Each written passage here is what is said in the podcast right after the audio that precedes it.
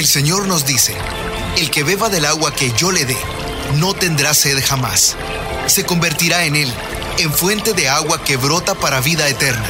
Y para conocer más de esa agua que nos da vida, Buenos días en el camino presenta El Cántaro, un segmento conducido por el padre José Román Flecha, doctor en teología moral, quien nos orienta sobre la verdad de nuestra fe.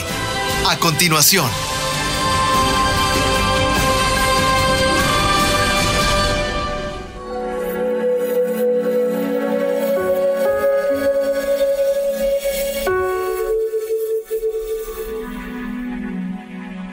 Hola, soy el padre José Román Flecha, de la Diócesis de León, España.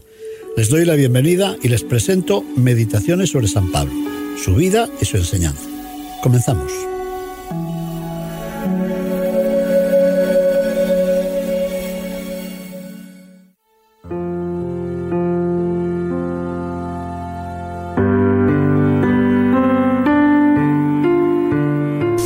Las ciudades de San Pablo, Damasco, encrucijada de caminos.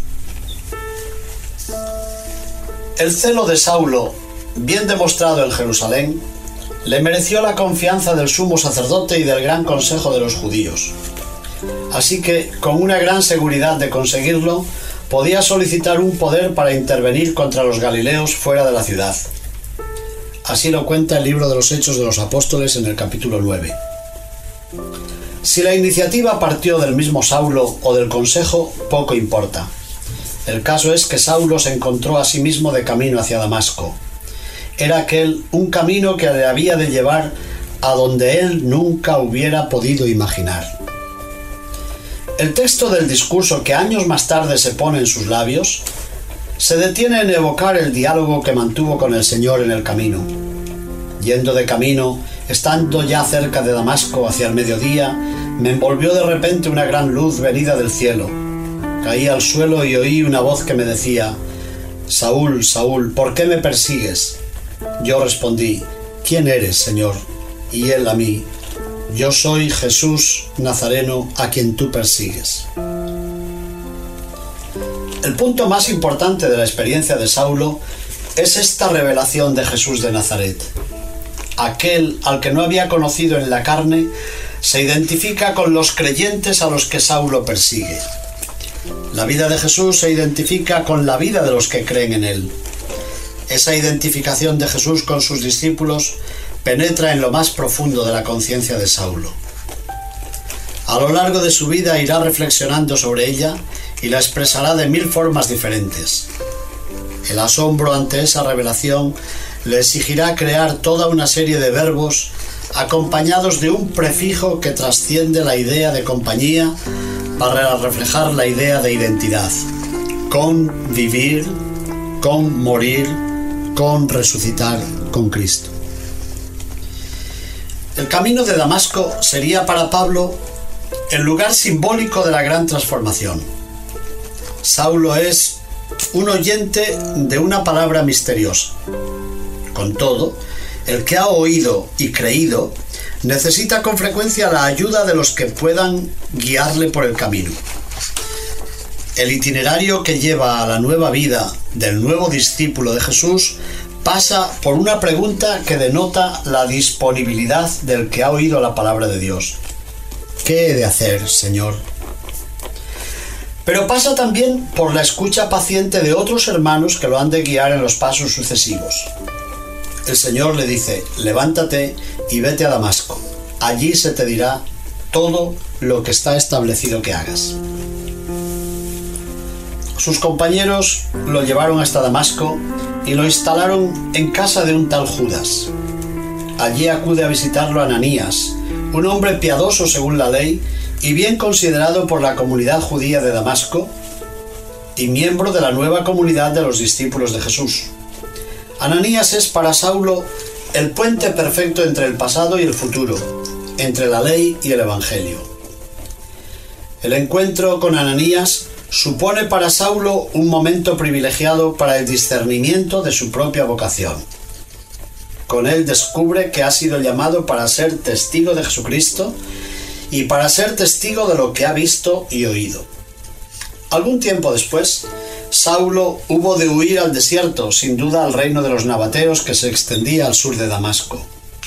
El motivo de la huida puede haber sido una orden de captura dictada contra él desde Jerusalén. El etnarca del rey Aretas había ordenado poner guardia en las puertas de la ciudad con el fin de prenderlos y trataba de escapar. Por una ventana y en una espuerta fue descolgado muro abajo por las manos cómplices de los nuevos hermanos. De todas formas, el retirarse a los desiertos de Arabia fue providencial para Saulo. Las experiencias y vivencias de los últimos tiempos necesitaban una más larga reflexión. El desierto había de ser para él el lugar del encuentro con la salvación ofrecida por el Mesías Jesús a todos los hombres. Pasado un tiempo, Saulo decidió volver a Damasco, pero no podía permanecer allí para siempre. Había compromisos pendientes en Jerusalén y las autoridades judías esperarían de él un informe sobre la misión que le habían encomendado hacía tiempo. En consecuencia, el camino de Damasco había cambiado su vida para siempre.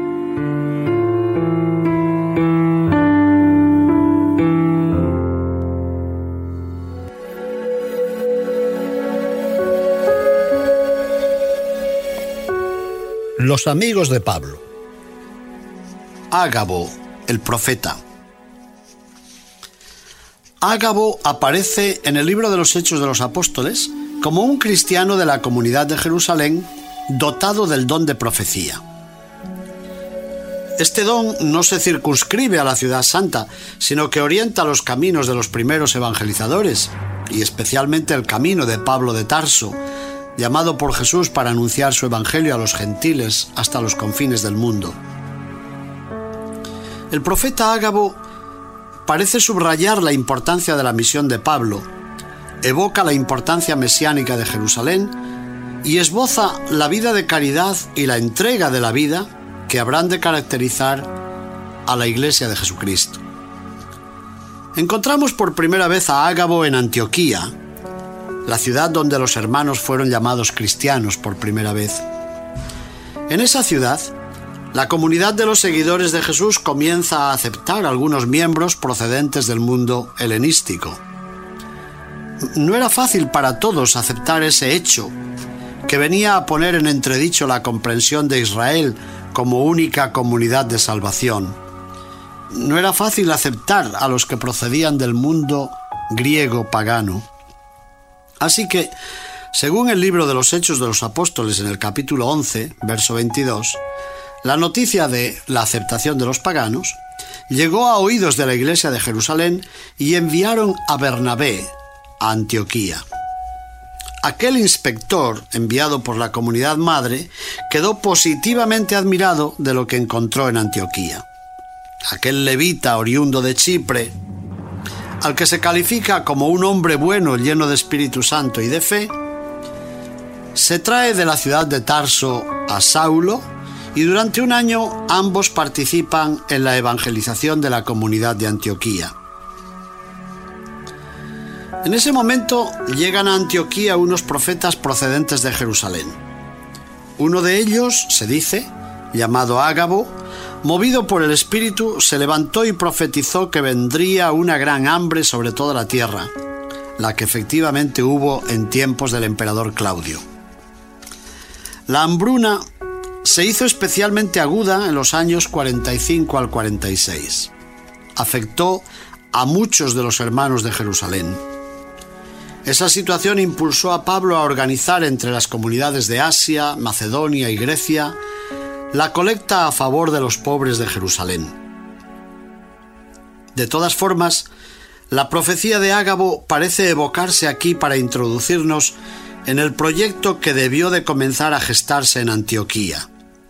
Así dice el texto. Los discípulos determinaron enviar algunos recursos según las posibilidades de cada uno para los hermanos que vivían en Judea. Así lo hicieron y se los enviaron a los presbíteros por medio de Bernabé y de Saulo. Hechos de los Apóstoles capítulo 11 versos 29 al 30.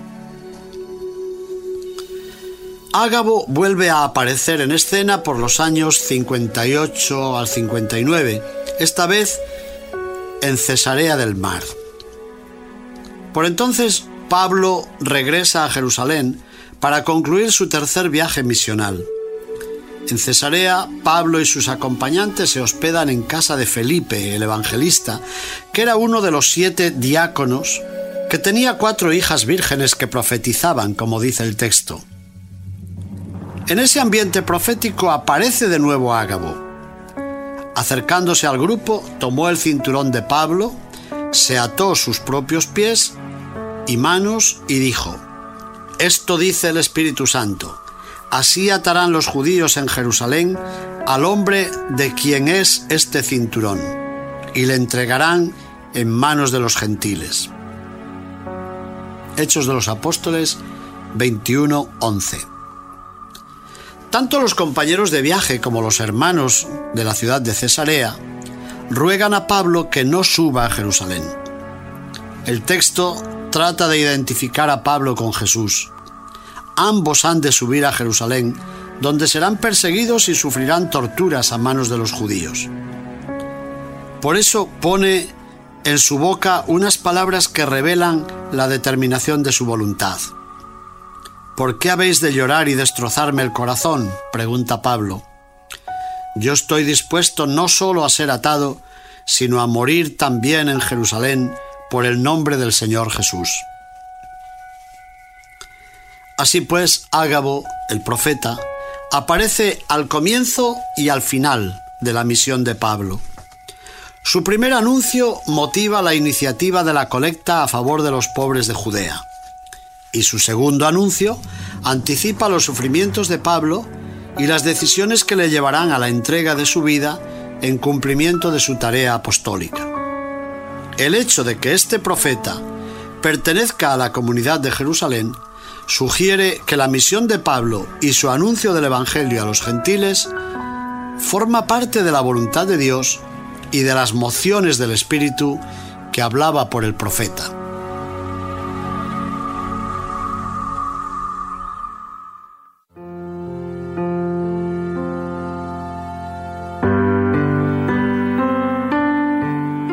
Discursos de San Pablo. La promesa de los misioneros en Listra. Durante su primer viaje misionero, Pablo y Bernabé llegan a la ciudad de Antioquía de Pisidia, en la actual Turquía. El discurso que Pablo pronuncia en la sinagoga resume los temas fundamentales de su predicación. La historia de Israel culmina en Jesús, el Salvador, crucificado sin motivo y resucitado de entre los muertos. Por medio de él se concede el perdón y la justificación que no podía otorgar la ley de Moisés. Este es su Evangelio, rechazado por los judíos y aceptado por los paganos. Esa predicación suscita la primera persecución de los misioneros que los obliga a trasladarse a la ciudad de Iconio. Allí repiten el mismo esquema, acuden a la sinagoga y dirigen su palabra a los judíos. Algunos aceptan el mensaje y abrazan la fe, pero otros se vuelven en contra de los mensajeros que al final se ven obligados a huir a la región de Licaonia. En la ciudad de Listra, Pablo cura a un paralítico, e impresionadas por aquel hecho, las gentes identifican a Bernabé con Zeus y a Pablo con Hermes. Antiguas leyendas hablaban del paso de los dioses por aquellas tierras, así que ahora las gentes no dudan en reconocerlos y adorarlos en los mensajeros que hacen milagros. En ese contexto se sitúan las enardecidas protestas de Bernabé y Pablo que recoge el libro de los Hechos de los Apóstoles. Dicen así, Amigos, ¿por qué hacéis esto? Nosotros somos también hombres, de igual condición que vosotros, que os predicamos que abandonéis estas cosas vanas y os volváis al Dios vivo que hizo el cielo, la tierra, el mar y cuanto hay en ellos, y que en las generaciones pasadas permitió que todas las naciones siguieran sus propios caminos, si bien no dejó de dar testimonio de sí mismo, derramando bienes, enviándoos desde el cielo las lluvias y estaciones fructíferas, llenando vuestros corazones de sustento y alegría. Hechos de los Apóstoles, capítulo 14, versos 15 al 22. Estas palabras parecen el inicio de un discurso más largo, muy semejante al que Pablo pronunciará más tarde en el Areópago de Atenas. Pablo y Bernabé se refieren con una cierta benignidad al paganismo que observan en las ciudades helenistas. Es comprensible el culto rendido a los fenómenos naturales y a los seres de la creación, pero es preciso remontarse para llegar a descubrir al Creador de todo lo que hay en el cielo, en la tierra y en el mar. El texto no llega a recoger un anuncio explícito de Jesús. Se detiene en la afirmación de Dios como Creador y por tanto en la denuncia del culto que los paganos dirigen a los seres creados. Las cosas no son dioses, pero tampoco lo son las personas, por benéficas que puedan parecer. El libro de los Hechos de los Apóstoles anota que con estas palabras Bernabé y Pablo pudieron impedir a duras penas que la gente les ofreciera un sacrificio. Los que hoy las leemos pensamos que un discurso semejante habrían de repetir los misioneros cristianos en muchas ciudades del Imperio Romano. De todas formas, el episodio de la curación de aquel lisiado en la ciudad de Listra había de tener sus consecuencias. Llegaron de Antioquía e Iconio algunos judíos que impulsaron a la gente y lapidaron a Pablo hasta el punto que lo arrastraron fuera de la ciudad dándole por muerto. Pero él se levantó y rodeado de los discípulos, entró de nuevo en la ciudad. Al día siguiente marchó con Bernabé a la ciudad de Derbe, que se encontraba en la misma región de Licaonia. Como se puede observar, la persecución no amedrenta a los misioneros. Después de anunciar el Evangelio en aquella ciudad y de conseguir bastantes discípulos, inician el camino de vuelta hacia Listra, Iconio y Antioquía. De ciudad en ciudad van confortando los ánimos de los discípulos, exhortándoles a perseverar en la fe y diciéndoles, es necesario que pasemos por muchas tribulaciones para entrar en el reino de Dios. Son interesantes esas palabras. Parecen resumir la lección aprendida en aquella primera experiencia apostólica. Con ella pueden regresar a la iglesia madre de Antioquía de Siria que los ha enviado a anunciar la buena noticia del Mesías Jesús para rendir cuentas de la misión que les había sido confiada.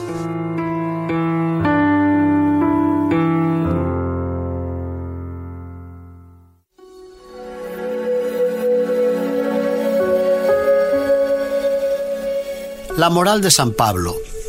Una moral de la libertad. San Pablo conoce el mundo de las instituciones griegas y romanas. Sabe, por ejemplo, que cuando un amo decide dar la libertad a un esclavo, ya nadie podrá reducirlo de nuevo a la esclavitud. Es libre para siempre, aunque decida continuar viviendo en la casa de su antiguo amo. Esa figura jurídica resulta muy elocuente para Pablo el apóstol repite constantemente que Cristo ha redimido al creyente, es decir, ha recomprado y rescatado al hombre de los poderes del mal para devolverlo a Dios. Al redescubrir en Cristo el sentido de la alianza con Dios, el cristiano queda liberado del yugo de la ley que lo esclavizaba, de la fuerza que lo ataba y condenaba. Así escribe Pablo a los cristianos de Galacia. Para ser libres nos libertó Cristo. Manteneos pues firmes y no os dejéis oprimir nuevamente bajo el yugo de la esclavitud. Por otra parte, San Pablo tiene que recordar a los nuevos discípulos de Jesús que la libertad que les ha sido concedida no les autoriza a vivir de forma inmoral. En el interior del cristiano el espíritu clama Abba, Padre, de forma que ya no sea esclavo, sino hijo, y viva con la libertad alegre y confiada que brota de la conciencia de su filiación y de su filialidad. El cristiano es llamado e impulsado a una libertad que nunca puede confundirse con la depravación del libertino. No ha sido liberado para vivir según la carne, es decir, en una dimensión ajena a las orientaciones del espíritu sino para poder entregarse a sus hermanos. En evidente paradoja, Pablo subraya que el camino de la libertad pasa por la decisión de servir a los demás por el amor, como hizo Jesús. Hermanos, dice en la carta a los Gálatas, habéis sido llamados a la libertad, solo que no toméis de esa libertad pretexto para la carne, antes al contrario, servíos por amor los unos a los otros, pues toda la ley alcanza su plenitud en este solo precepto, amarás a tu prójimo como a ti mismo. Pero si os mordéis y os devoráis mutuamente, mirad no vayáis mutuamente a destruiros. Así explica Heinrich Schlier esta nueva orientación de la libertad en su comentario a la carta a los Gálatas. Si la libertad a la que han sido llamados los cristianos gálatas se entiende como libertad para el servicio en el amor, si al revés se reconoce el camino del amor que se sacrifica como ejercicio de la libertad que Cristo ha ganado, entonces en esa libertad, que lo es simultáneamente respecto de la ley, se cumple precisamente la ley, por muy contradictorio que ello parezca. Hasta aquí las palabras del comentador. Como se ve, al resumir la ley de Moisés en el precepto de amar al prójimo como uno se ama a sí mismo, San Pablo hacía suya la llamada regla de oro de todas las éticas, que decía precisamente ama al prójimo como quieras tú ser amado. Pero también evocaba Pablo el diálogo de Jesús con uno de los especialistas de la ley, que le preguntaba cuál era el principal precepto de la ley. Al unir el amor a Dios, que se encuentra en el Deuteronomio, con el amor al prójimo que se encuentra en el libro del Levítico, Jesús unificaba la dimensión vertical y adorante del creyente con la dimensión horizontal y servidora. Y San Pablo no podía apartarse de aquel modelo de vida y de perfección la fidelidad a la ley de Moisés, de la que siempre había hecho gala, se traducía necesariamente en una fidelidad gozosa al mandato del amor.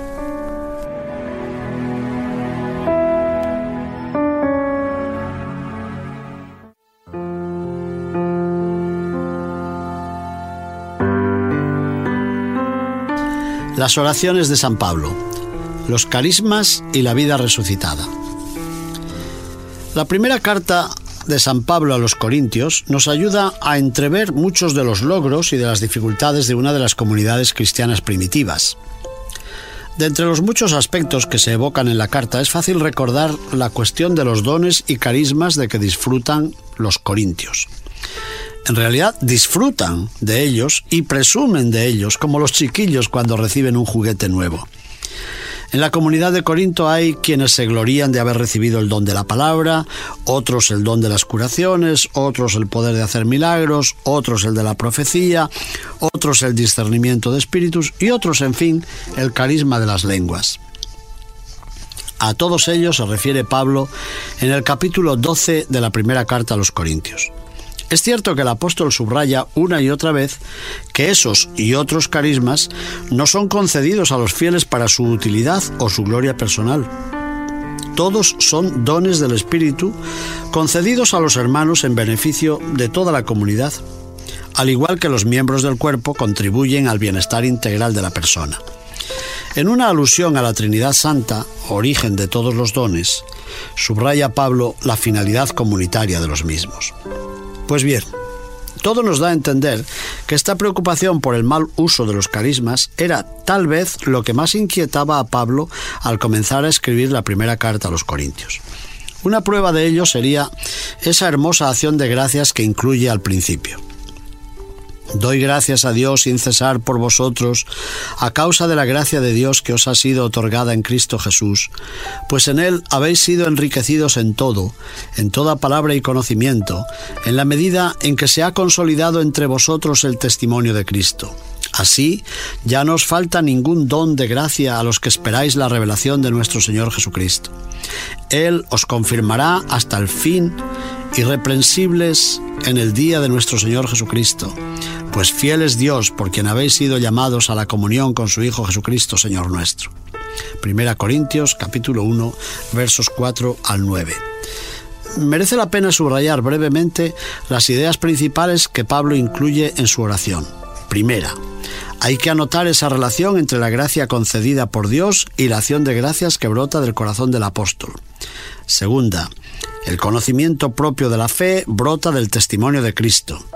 Tercera, los dones de la gracia son signo y anticipo de la revelación plena de Jesucristo a la que nos abre la esperanza. Cuarta, el apóstol sabe y confiesa que el Señor nos mantendrá irreprensibles hasta el día del juicio.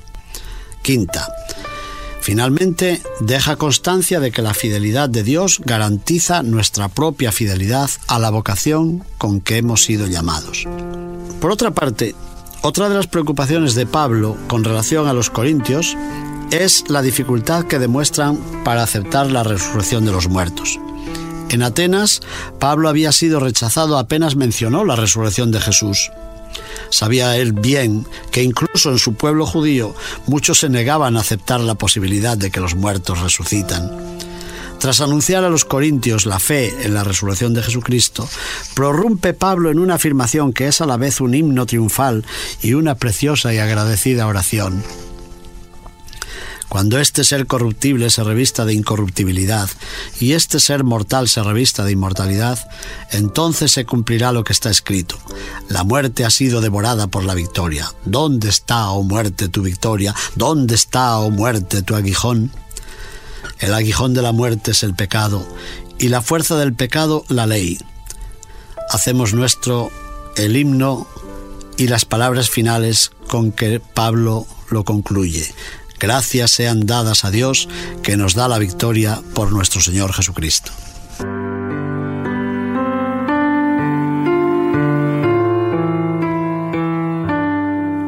Gracias por acompañarme en este espacio de reflexión.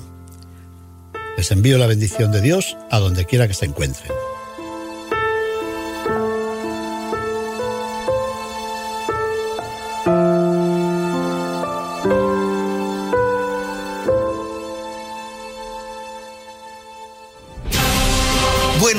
En el camino presentó El Cántaro con el padre José Román Flecha.